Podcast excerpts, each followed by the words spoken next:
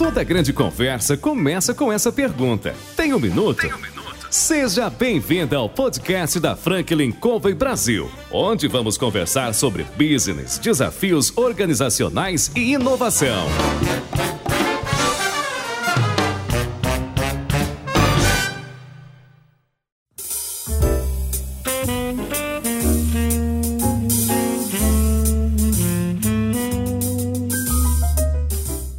Pessoal, bem-vindos a mais um podcast Você Tem um Minuto com a Franklin Covey. E hoje eu tenho a grande honra de receber aqui um, um ícone aí na nossa indústria, Douglas Pereira, vice-presidente de recursos humanos da Volkswagen.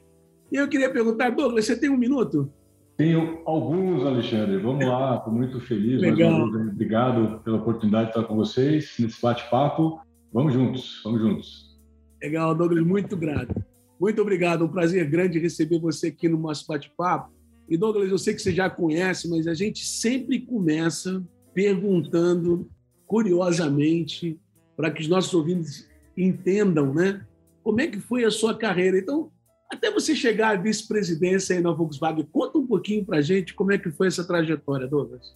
Legal, Alexandre. Eu vou falar um pouquinho dessa história, uma história que eu me orgulho, uma história que envolve a minha família e uma jornada de longa data que eu tenho já com a Volkswagen na indústria automobilística. É, meu, meus pais, meu pai foi migrou para São Paulo, né, para buscar oportunidades melhores, isso na década de 60 ainda. E naquele momento, depois de batalhar em várias, várias indústrias, vários segmentos diferentes, atividades diferentes, ele conseguiu uma atividade na, na Volkswagen. Ele conseguiu entrar na Volkswagen, isso no final da década de 60, para ser operador de produção, né, trabalhando em atividades básicas. E aí foi daí que começou a minha relação com a Volkswagen. Eu preciso falar isso porque, naturalmente, eu nasci em São Bernardo do Campo, né? Que é onde está a nossa matriz no Brasil. Então, né, sou é, natural de São Bernardo do Campo e sempre, né, com o sonho de trabalhar com automóveis, com carros, desenhava carro quando era pequeno, aquela coisa toda. É, a gente vem de uma família batalhadora e tal. Eu comecei com 11 anos a trabalhar é, é, em banca de jornal, trabalhava numa banca de jornal nesse, nesse tempo.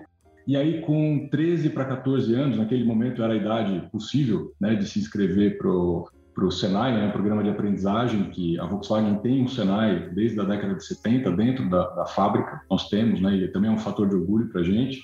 E eu consegui passar na prova, no teste, e fiquei pô, super feliz de ter a oportunidade de, de, entrar na Volkswagen. Quando entrei na Volkswagen, meu pai se aposentou, meu pai saiu de lá, e, e aí começou minha jornada. Então, eu fiz técnico mecânica, aí, aquela história, como era um, um profissionalizante ali, né, do Senai, eu fazia à noite, fazia formação técnica, correndo de cima para baixo, começou aquela vida dinâmica, depois faculdade, assim por diante.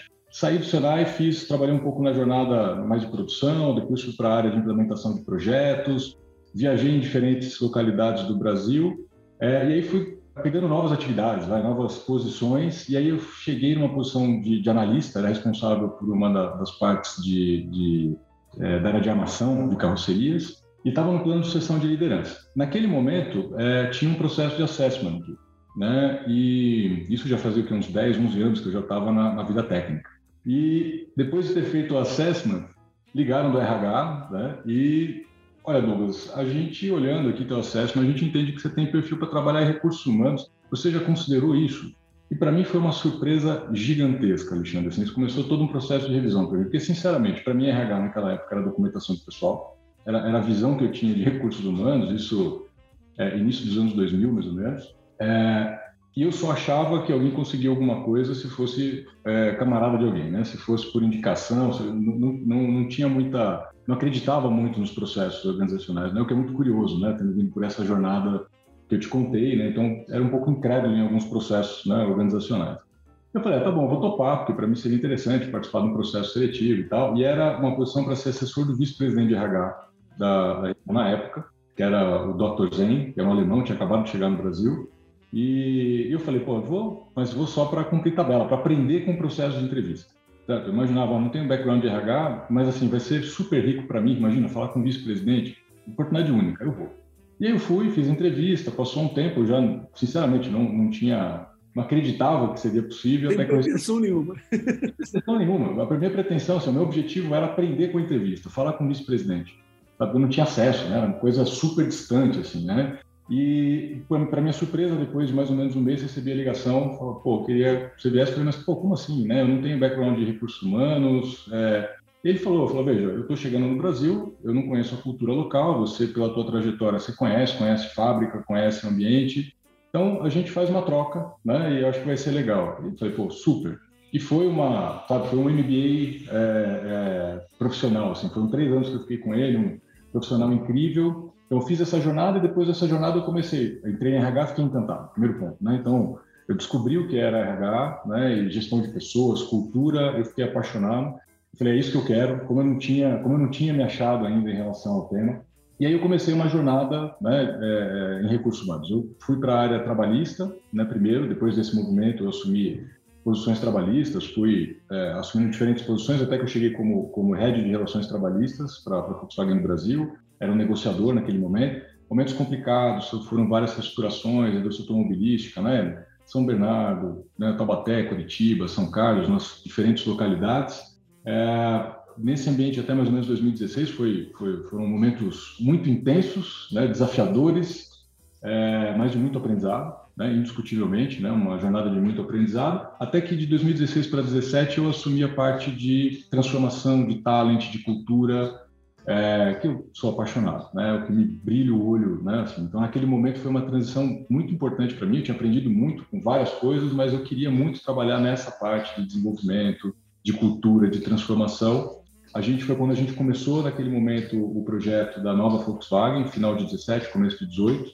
É, e aí, em 2018, eu recebi o convite para deixar a Volkswagen, para assumir um novo desafio como head de RH, né, de uma outra montadora e foi uma foi, foi uma, uma mistura de sentimentos assim muito forte. Né? Eu já tinha 23 anos de Volkswagen nesse momento, Alexandre. Então, assim, era uma jornada, eu te contei, né? Então, assim, eu nasci com meu pai trabalhando na Volkswagen, então foi um, uma mistura de sensações, mas assim, é, mas eu queria chegar a uma posição de head de recursos humanos, né? Uma coisa que eu, que tinha como desejo, vontade de carreira, e somado ao aspecto que eu queria viver culturas diferentes porque muito tempo na, na, organização naquele momento foi que eu tenho tanta coisa, falando de cultura, tem tanta coisa, olha, eu não tive essa chance de viver essas coisas diferentes, né? E eu também uma forma de me, me, testar, de me provar e de fazer novos aprendizados, porque aquilo não conhecia ninguém, a nova organização, um baita de um desafio, e aí eu fui.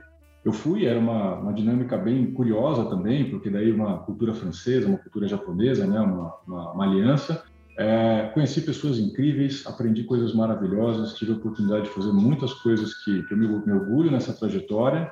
E aí, para minha surpresa, depois de quase três anos, eu recebi a ligação para voltar para a Volkswagen, né, do Marcelo Squig, que é, quando eu saí, o Marcelo tinha assumido como, como vice-presidente, né? É, mais ou menos um ano foi quando eu saí, e aí ele me ligou e falou, Douglas, eu estou indo para a Alemanha, estou assumindo uma posição como head de RH da marca Volkswagen Global, então vai para orgulho para a gente, né, como brasileiros, tem um, tem um brasileiro lá, o Marcelo, como head de recursos humanos para a marca. É, e gostaria, né, falei com o Pablo, que é nosso presidente da região, falei com o Gunnar, que é nosso chefe global de RH, a gente gostaria que você voltasse para a Volkswagen. Né? E foi mais um turbilhão de emoções, né, porque depois de Legal. rompido aquela trajetória, falei, pô, vamos lá e, e, depois de muitas conversas aí, reflexões, voltei. Estou super feliz. Cheguei na metade do ano passado, cheguei na metade de, de 2021 é, e de lá para cá muitas coisas incríveis aí acontecendo com, com esse time fantástico da Volkswagen nesse processo de transformação. Mas essa é o, né, uma até longa aí, um pouco da jornada que tem muita coisa curiosa nisso tudo. Muito legal, Douglas. Sensacional, cara. Uma história muito bacana, né? Obrigado. E, e eu, eu queria explorar um aspecto dessa história, Douglas, que eu acho que talvez seja muito interessante para os nossos ouvintes, né? É, você vem de uma de uma família com uma origem, é, vamos dizer assim, simples, né? Uhum, e, mas algum mecanismo, e essa é uma curiosidade, eu tenho é, visto isso ao longo da minha vida, eu tenho um pouco uma história mais ou menos parecida, e sempre, eu acho que sempre me dá uma curiosidade, talvez seja a curiosidade dos nossos ouvintes, né? O que, que clica na cabeça de um garoto de 11 anos, nascido lá em São Bernardo, né? pai de, de um funcionário da Volkswagen, da área técnica lá, né? na operação de produção, que, que acontece de diferente que ele olha para frente eu vou chegar lá, eu, eu cheguei lá? Você conseguiu identificar alguma coisa, olhando para a tua história, alguma coisa que contribuísse para a resposta a essa pergunta? Talvez nem tenha resposta a essa pergunta, mas eu acho que é interessante algumas reflexões sobre isso, né, Alexandre? Assim, e, sinceramente, eu, não projetava que eu ia chegar lá. Assim, era muito longe da minha realidade, entende? Se eu, se eu, chegasse numa posição de executivo, assim, já era um negócio tão distante da, da, da referência que tinha. Mas eu, é, eu acho que o ponto, assim, é, sempre tive uma lógica de ser muito dedicado, de ser comprometido, de querer fazer o meu melhor. Então, isso, até né, da história do meu pai, da minha mãe, né, da, da, maneira que nós fomos criados, sabe, de, de, dos valores. E, e era para mim, assim, eu sempre buscava me dedicar nos estudos, me dedicar em tudo aquilo que eu, que eu me propunha fazer. Então, por uma fase da minha trajetória, eu acho que isso veio do processo de autoconhecimento, né? Em uma parte isso mudou, mas em uma boa parte dessa trajetória, eu era assim, olha, o que eu tiver na minha frente de desafio, eu vou tentar fazer o melhor que eu puder. Eu vou me dedicar para aprender, para fazer, para ir atrás. E, e foi assim, por talvez um, um período, né, até eu entrei no RH, como eu te falei, eu não planejei entrar em RH, fui convidado, e assim, foi uma alegria para mim, né, é, tudo que eu descobri, né, e hoje eu sou um profissional de pessoas, de cultura, e quero ser um profissional de pessoas de cultura, né, já me provocaram uma vez para mudar de, de, posição, eu falei, não quero, né, para fazer outra coisa, não quero, eu gosto disso, né, então, aí, é, é, no meio dessa jornada, eu fiz reflexões né, no meu processo de autoconhecimento sobre o que, que eu queria né, para minha vida, né, qual é o meu propósito, onde eu posso impactar. E aí sim eu comecei a influenciar um pouco mais a trajetória. Mas eu acho que até um, certo ponto dessa trajetória foi combinando, né, uma, talvez um, um comprometimento, uma dedicação, uma vontade de fazer o melhor que eu podia, com oportunidades que apareceram, né? Também né, tem esse aspecto, né? Você tem oportunidade e você tem a, a, a, competência ou aquilo que você pode entregar naquele momento. Quando você combina, a trajetória acontece. Né? E, e eu acho que aconteceu com essa combinação de fatores. Sem dúvida. E uma coisa, né? É, quando você se dedica, faz bem feito hoje, o que está fazendo agora, as oportunidades vão aparecer, né? Porque se você não estiver fazendo bem o bem feito agora, mesmo que apareça oportunidade, você não vai ter competência de aproveitá-la, né? Eu, eu, costumo brincar que é a sorte, que as pessoas falam assim, ah, o, pô, o Douglas teve sorte. A sorte é o cruzamento da linha do esforço com a oportunidade, né? Perfeito. Perfeito. É uma combinação de fatores. É claro, as oportunidades elas estavam lá, talvez é aquilo, né? Se você tem oportunidade e você não está preparado para ela, não vai ser você. Então, se você faz o teu melhor e aparece a oportunidade, é o que você falou, o cruzamento dessas linhas vai te dar estar em algum lugar que você queira estar, alguma oportunidade importante para você. Eu acredito nessa, nessa, nessa, lógica que você comentou agora, né? Se você der o seu melhor, se tiver oportunidade, você será considerado para ela. É, sem dúvida nenhuma. E essa é a parte controlável. Talvez a oportunidade não é o fator controlável, mas você dá o seu melhor e você está preparado é, é, a parte controlável dessa história, né? É. E, de certa forma, também, se a gente pode pensar, uma das oportunidades, pela leitura que eu faço, é que você teve contato com líderes que olharam para você e reconheceram o seu potencial. Indiscutivelmente. Isso é, eu, devo eu devo muita gratidão a vários líderes que eu, que eu tive nessa nessa trajetória. Foram muitos.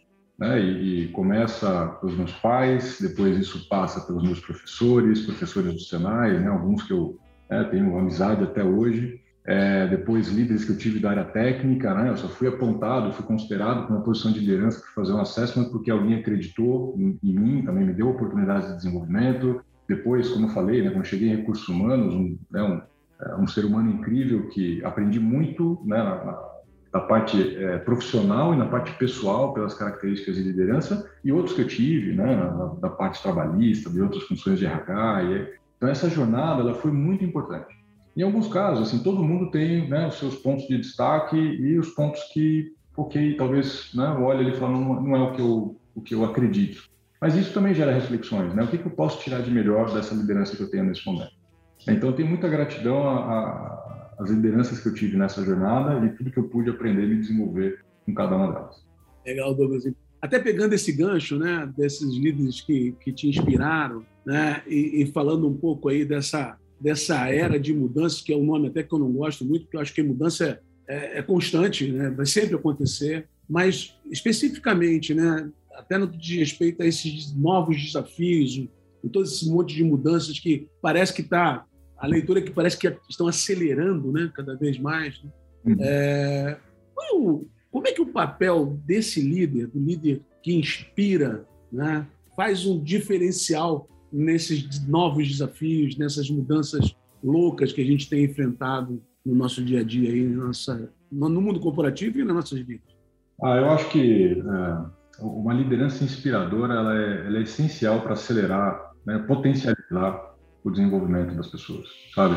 É, a gente sabe, né? Cada um, cada um se conhece, cada um busca se conhecer cada vez mais na, na sua jornada. E tem momentos que, né, que a gente está mais exposto, mais motivado, mais engajado. Tem momentos que a gente é, talvez um pouco mais desacreditado, precisa de um apoio. Então, se você tem uma liderança que está próxima de você, que te inspira, que faz você acreditar no teu melhor, acreditar que você é capaz, que você pode, é, acelera demais o, desenvolvimento pessoal. Né? Um papel de mentoria, um papel de coaching, é uma parceria. Então, eu acredito muito no modelo da relação de uma liderança humana, de uma liderança próxima, de uma liderança cuidadosa. Né? É o modelo que eu acredito. Né? Eu sei, a gente fala muito né, conceitualmente, liderança situacional, a gente traz vários ingredientes. É, já ouvi, já tive, tive lideranças, como eu falei, no meio dessa trajetória, que falavam: olha, tem que jogar na água gelada que é para aprender a nadar. Né? São, são formas, mas acho que num, numa, num processo evolutivo, a gente busca o bem-estar, a felicidade das pessoas, onde a gente quer promover um ambiente de segurança psicológica, porque a gente tem convicção de que isso gera melhores resultados para todos, de maneira integrada, de maneira sustentável, de maneira ecológica, é, eu acho que isso já é uma visão mais ultrapassada.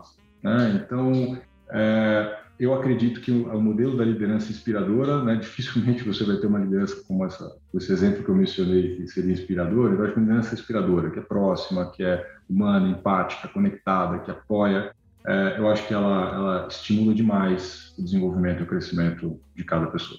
Ou seja, né, antigamente a gente falava assim, ah, o líder motiva.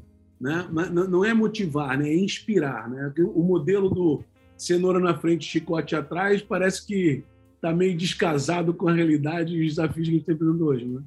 Está ultrapassado. Está, tá, ultrapassado. Na minha visão, ultrapassado. A gente sabe que né, ainda, ainda há né, diferentes é, entendimentos ou perspectivas sobre isso. Na minha visão, é um modelo ultrapassado. É né, um modelo que ele não se sustenta por muito tempo. Porque hoje em dia, as pessoas estão, estão cada vez mais corajosas e estão mais certas do que querem.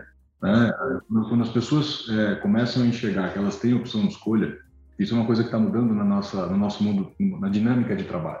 Né? Antigamente, eu falei do exemplo do meu pai, mas eu vivi muito disso. Né? As pessoas entravam numa empresa e aposentavam naquela organização. Ainda tem, ainda tem, mas isso está, a, a, relação do trabalho está ficando cada vez mais líquida. E as pessoas, é, é isso, se não está me fazendo bem, e, a, e essa consciência é ótima, porque isso força que as organizações elas sejam cada vez melhores para atrair as melhores pessoas. Então, é, um, é um, uma dinâmica muito positiva para a evolução do ambiente de trabalho e para a evolução da liderança. Porque as organizações elas têm que observar quais os princípios de liderança, os tipos de liderança que, que caracterizam aquela organização e as lideranças que não têm um fit com aquilo não devem fazer mais parte daquela organização. Então, decisões difíceis também têm que acontecer para que a gente possa modelar essa cultura, modelar os estilos de liderança e criar um ambiente que a gente tanto defende nas, nas organizações, né, nas, nova dinâmica de trabalho.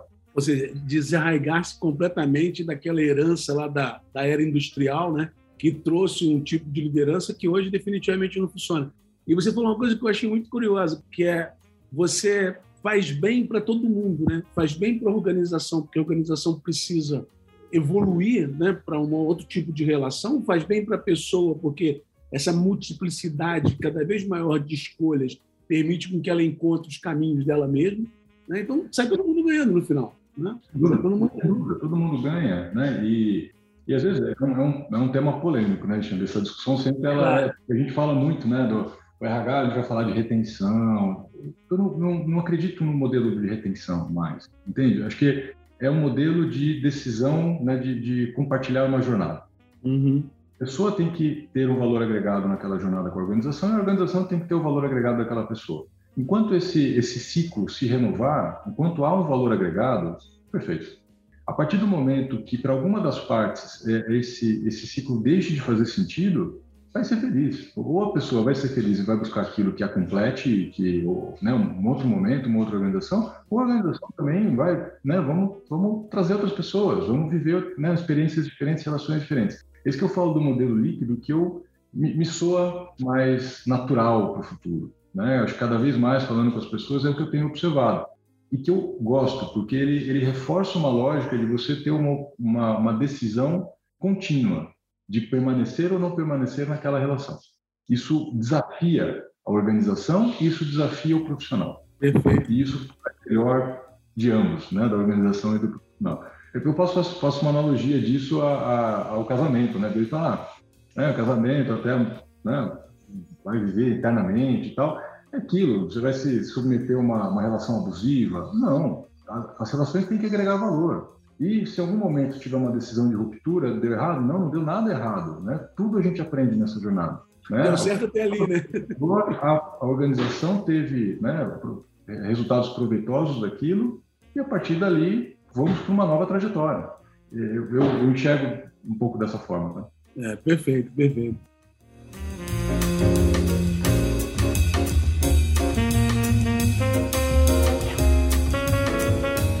E aí, eu, aproveitando aqui essa conversa, que eu, eu concordo plenamente com o seu ponto de vista, é, sempre busquei viver dessa forma. Quando você olha essas novas, não são tão novas, mas enfim, as metodologias que estão cada vez mais penetrando nas organizações, né? como, por exemplo, o mindset ágil, né? agile. Hum. É, você acha que fala bem com esse novo tipo de liderança necessária no mundo de hoje? Eu acho que o mindset ágil totalmente, né? porque é uma liderança é, que tem uma base essencial de confiança. Né? que é a lógica do, do, do, da dinâmica ágil, porque para uma dinâmica ágil, para um mindset ágil, você tem que confiar, você tem que delegar, você, você é, suporta as equipes que sabem o que fazer. Né? É, é, a essência, né? Então, essa essência da, da, confiança, empoderamento, da velocidade, é totalmente conectado com uma liderança que é mais inspiradora, que é mais né, de apoio, de empatia, de proximidade. Então, acho que essas coisas elas caminham muito próximas. Então, é uma evolução é, que faz, faz sentido. As, as, coisas caminham junto. Né? Esse modelo de liderança caminha junto com uma evolução da cultura ou do mindset ágil, desse mindset de trabalho cada vez mais colaborativo. Né? Então, acho totalmente convergente os dois pontos. É. E, e, é interessante, né? Porque no, no frigir dos ovos, a, a confiança é a, é a base disso tudo, né? Quer dizer, você, por melhor que seja a sua iniciativa de implementar né, uma estrutura ágil na tua organização, se o fundamento da confiança não estiver bem alicerçado, não vai acontecer. Não vai andar, não vai andar. Né? Não vai acontecer. E, e aí é o desafio, né? A gente está falando de cultura. Está é. né? Tá falando disso. Estilo de liderança, cultura, formas de trabalho. Né? E aí vem a complexidade de eh, gerir isso tudo, né? porque de fato é, é um, é, um, é, é um sistema que envolve muitas coisas. Liderança, formas de comunicação, processos, os símbolos organizacionais, né? como, como que a gente começa a orquestrar isso tudo nesse processo de transformação cultural? Que você falou um pouco antes, né? É processo, não é, não é projeto, não tem fim. E cada vez a gente estar preparado para gerenciar isso com maior velocidade. Mas então, como é que a gente coordena né, esses diferentes eixos que influenciam a cultura da organização para conseguir convergir nessa direção e gerar confiança. Né? Como é que a gente trabalha a essência da confiança? Vocês têm um livro né, super interessante, que é a Velocidade da Confiança, que traz isso. Né? É, a gente fala muito, ainda mais em grandes empresas, a gente fala de burocracia, do tempo que a gente perde fazendo as coisas. É o tema da velocidade da confiança, né? o custo da não confiança e que a gente vive nas grandes organizações. Né? É, é, um, é um trabalho, né? às vezes a gente projeta, isso também é uma conversa recorrente que acontece. Né? Às vezes a gente fala muito sobre, ah, vai ter sempre vários exemplos do que não funciona, como vai ter vários exemplos do que funciona. A gente precisa escolher para onde a gente olha e assumir a responsabilidade, o protagonismo que a gente precisa fazer essa transformação. Todos na organização, todas as lideranças, todo mundo. Ah, porque é a empresa. A empresa são as pessoas. e as pessoas tomam a decisão de fazer a transformação. Ah, é complexo? É complexo. Você pega empresas de, de, de décadas, né, de, muitos e muitos anos, é claro que você tem processos que estão lá, mas por quê? Porque ninguém botou a mão para falar, vamos fazer diferente. Então, acho que alinhando os princípios, o que a gente precisa é esse protagonismo da gente olhar e falar, ok, tá, mas aqui, ó, esse aqui a gente mexeu, esse outro a gente mexeu, esse outro a gente mexeu, vamos lá, o que está faltando mexer? Vamos juntos. Para criar esse ambiente de confiança, para ir quebrando essa, essa, essa resistência que ela está intrínseca nos diferentes ambientes organizacionais, diferentes processos organizacionais. Então, é um grande desafio, mas é, é, é um eixo essencial a ser trabalhado. E começa com uma decisão séria da liderança de, como você falou, de orquestrar isso, porque essa cultura você só cria intencionalmente, né? Você se, não, não tem jeito de você deixar a cultura, ela não vai nascer dessa forma. Você precisa intencionalmente agir em cima para a construção dessa cultura. Sem dúvida, né? sem dúvida. É essencial você, é, como você disse, colocar intenção para que isso avance, né? porque caso contrário, né, é, isso se dispersa facilmente né, na, na, dinâmica de negócio do dia. Sem dúvida. E, e, Douglas, uma outra, uma outra coisa que vem meio a reboque desse assunto, e aí a gente tem presenciado isso em muitas organizações, é, sem um olhar de gente, muitas vezes, né? é a necessidade, eu não vou dizer nem desejo, mas a necessidade das organizações hoje empreenderem uma transformação digital. Né? Eu queria entender como é que você lê isso, porque, no meu ponto de vista, tem alguns, algumas coisas que, às vezes, algumas iniciativas que, às vezes, ficam meio capengas hum. na hora do equilíbrio entre tecnologia, processo e gente nesses movimentos aí de transformação digital nas empresas. Eu queria ouvir um pouquinho da sua opinião sobre isso, por favor. Assuntos tranquilos, né, Alexandre? Bora é lá. fáceis, pô. É fácil. Essa, essa é fácil de responder. Vamos lá. Eu, também eu vou colocar como eu vejo um pouco, porque também de algumas experiências, tentativas e erros nesse, nesse ponto. É um desafio. É grande, porque há, há diferentes caminhos, diferentes formas. Talvez o que eu, o que eu vejo hoje é a gente precisa tentar é, desenlatar a organização. Às vezes a gente olha as organizações, principalmente as grandes organizações, a gente tenta aplicar o mesmo remédio para todo mundo, ou tenta sair com iniciativas transversais que, que afetem a, a, empresa inteira. E aí a gente amarra a, a, a, velocidade daquilo que poderia ser potencializado. Então acho que a gente tem que começar a, customizar mais, a, dividir o elefante em partes e potencializar a transformação onde, onde ela é, ela é mais é fácil de se iniciar, onde tem, ou tem um early adopters, pessoas que queiram fazer essa transformação. E aí vamos, acho que a organização tem que estar preparada para dar apoio, suporte, viabilizar essa transformação é, e criando excelentes exemplos para isso e puxando a organização de uma forma geral.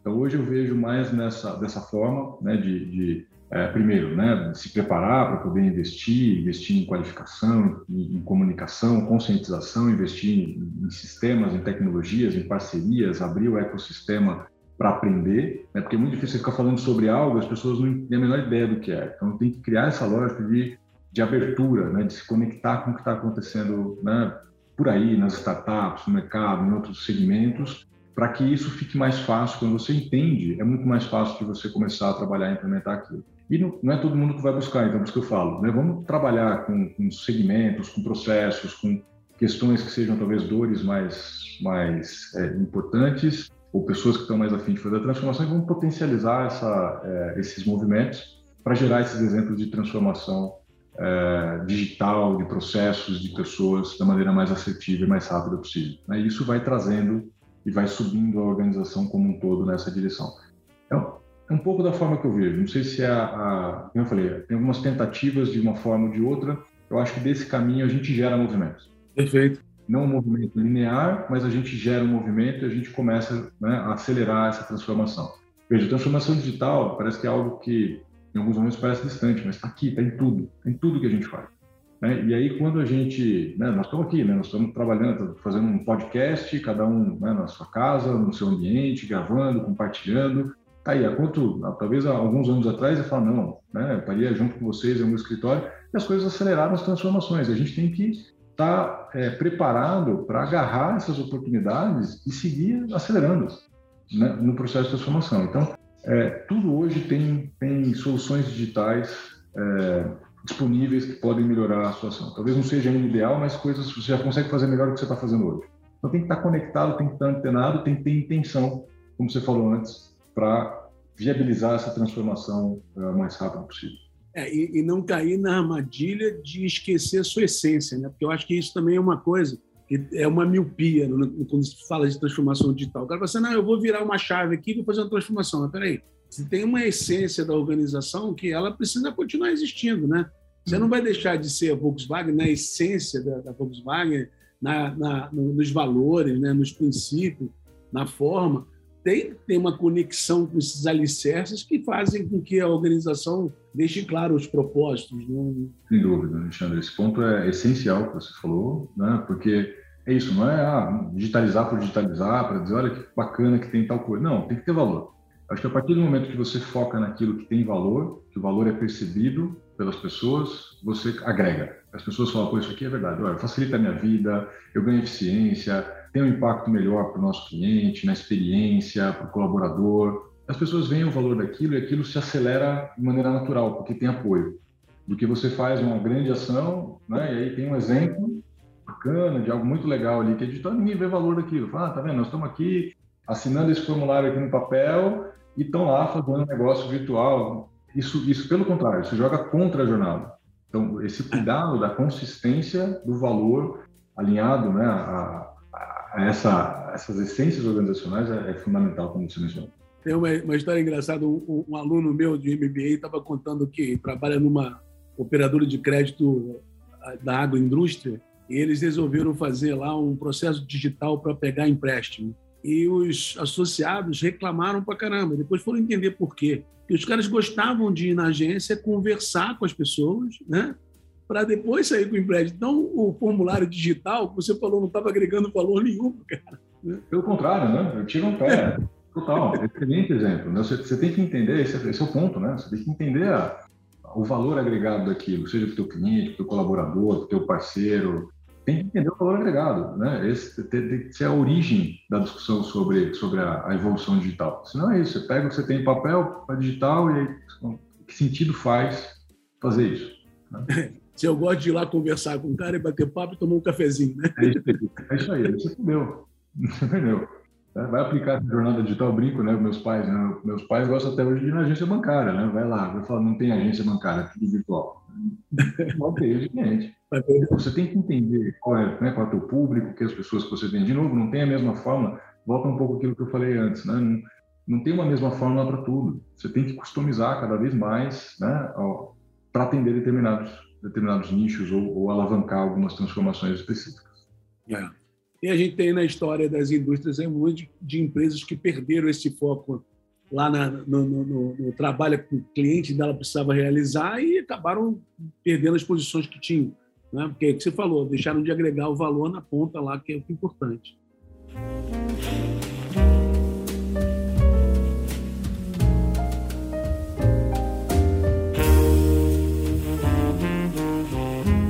Douglas, nós estamos caminhando aqui para o final, é uma pena, porque esse papo está super agradável, mas eu, eu tenho um hábito cara, de fazer uma pergunta que é uma saia justa no final. Bora lá. É, que é o seguinte, pensando nas pessoas que estão nos ouvindo aqui, diante de todas essas histórias e pontos que nós batemos papo aqui durante a nossa podcast, o que você gostaria de deixar assim, não como um conselho, mas como uma orientação para que as pessoas possam trazer essa orientação para as suas vidas e suas experiências e planos de evolução, de desenvolvimento, tanto profissional quanto pessoalmente. Você gostaria de amarrar isso aí de alguma forma? Falei que era uma saia justa. Eu é, disse é, é, coisa um pouco ampla, Alexandre, mas, pô, claro, compartilha aí meu ponto de vista, ou talvez o que eu tenha buscado para mim durante essa trajetória, né, desses aprendizados. Estou pegando um pouco do que a gente falou, algumas coisas gerais. Eu acho que para mim o primeiro ponto é, é trabalhar o conhecimento. Né? Eu, eu eu comentei aqui um pouco da minha trajetória e, e por determinados momentos ali eu não tinha muita clareza do, do, da direção. É, em alguns momentos, assim, é, falei da, da, parte boa dessa jornada, né? Mas nessa jornada, é claro, teve momentos que eu, que eu, que eu sofri, que eu tomei decisões erradas, que eu inverti valores, né? Então, né, é, a minha família é um valor super importante para mim. E em vários momentos eu sabe, deixei de lado né, esse valor tão importante por estar totalmente engolido por alguma outra, algum outro momento profissional que eu tive. Então, são coisas que essa jornada né, gera amadurecimento, gera reflexão. E eu passei por um momento ali muito, muito intenso e mergulhei no meu autoconhecimento, quis tomar as rédeas dessa direção. Isso fez uma grande diferença na minha jornada, né, é, em termos de qualidade, em termos de felicidade em termos de integração dos pilares que, que são importantes na minha vida. Então, fazer uma reflexão dos meus valores, entender se o que eu estou vivendo reflete os meus valores, entender se a direção que eu estou indo né, está alinhada com meus valores, com os meus sonhos, com o meu propósito, com o meu desejo de impacto. Então, eu acho que o primeiro ponto que eu falaria é mergulhe no autoconhecimento. Né? Essa é uma jornada que não tem, também é um processo né? não tem fim. Quanto mais você se questiona, talvez mais dúvidas você tem, mais aí você dorme com o assunto, você volta, você pensa, você muda, mas cada vez mais você você se conhece mais é, e isso vai fazendo, né, você, né, no meu caso, ter cada vez mais consciência é, daquilo que é importante para mim e da direção que eu quero tomar. Depois disso, acho que vem o aspecto do, do protagonismo, né, do, tá, tá nos sete hábitos ali, mas você tem que tomar protagonismo da tua vida. Então, se você tem muita clareza, né, você se conhece melhor, você sabe o que é importante para você, você sabe o que te faz bem, o que te faz mal, aquilo que você, o que, você quer, o que você não quer, você tem que tomar as rédeas da tua vida. Agora, é minha vida, eu tenho que ter protagonismo, tenho que tomar decisões, tenho que fazer ações, tenho que fazer isso acontecer. Né? É, dar o meu melhor para aquilo que é importante para a minha vida, não pelo que é dos outros ou que é da organização, aquilo que é mais importante naquilo que eu acredito. Então, esse protagonismo, para mim, ele é algo que eu também coloco um segundo ponto natural, essencial. Talvez o terceiro que eu traga é de ter uma rede, de trabalhar em rede, em colaboração, porque é claro, esse primeiro aspecto, ele é super, os dois primeiros pontos são importantes, mas é, a gente tem que sair da individualidade para o coletivo. A gente vive numa sociedade e acho que a potência do que nós podemos fazer impactar, ela está no coletivo e não no individual. Né? É, um mais um, muito mais que dois. Né? A gente consegue gerar resultados exponenciais quando a gente se conecta, quando a gente colabora é, em torno de um propósito, em torno de afinidade de valores. Né? Tem muita gente, tem muita organização, tem muita coisa por aí. Então, acho que estar tá conectado, participar e se envolver é, em rede, é, agregando valor para todo mundo envolvido, é essencial né? Trabalhar de maneira coletiva é essencial para gerar esse impacto. É, e que a gente seja, né, é, considerando isso tudo, que a gente busque sempre a, a, o walk the talk, a exemplaridade. Né? Tem, um, tem um termo que eu gosto muito, né, quando eu voltei para a Volkswagen, né, eu falei um pouco disso na chegada. É, infelizmente, eu não, não, não, me lembro, né, não consigo atribuir é, os méritos a quem fez, mas uma frase curtinha que é seja, faça e fale nessa ordem. E para mim é um mantra assim, e não é eu, eu sigo isso, não, eu erro para caramba, mas eu eu sempre tento me policiar com relação a isso, falar pô, eu tô falando e não tô fazendo.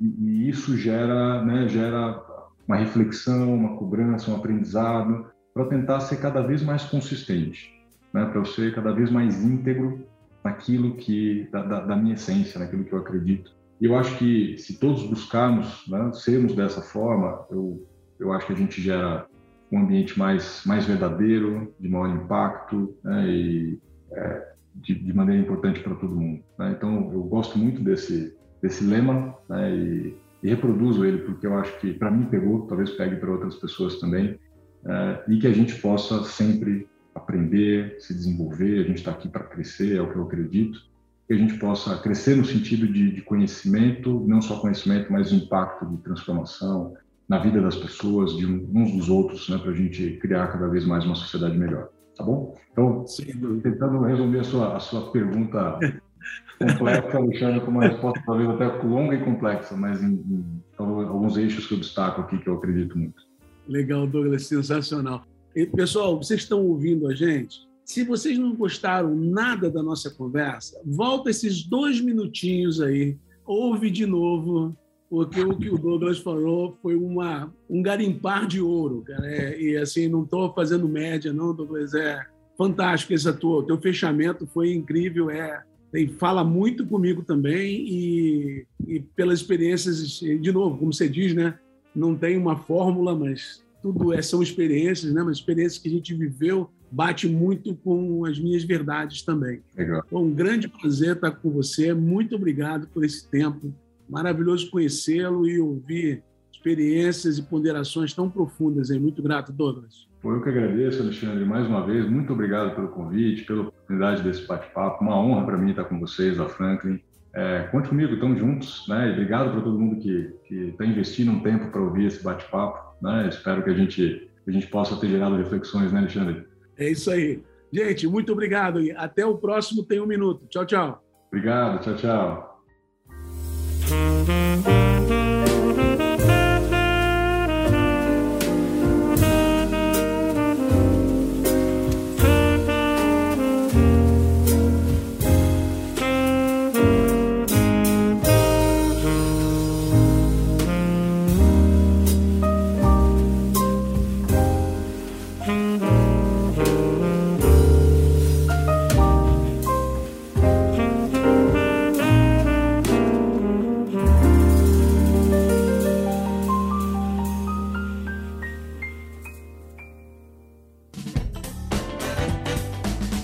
Você acabou de ouvir mais um episódio do Tem um Minuto. Oferecido pela Franklin Covey Brasil, uma empresa global que ajuda outras empresas a alcançarem resultados que requerem grandes mudanças no comportamento humano. Venha conhecer nossas soluções customizadas para os seus desafios organizacionais.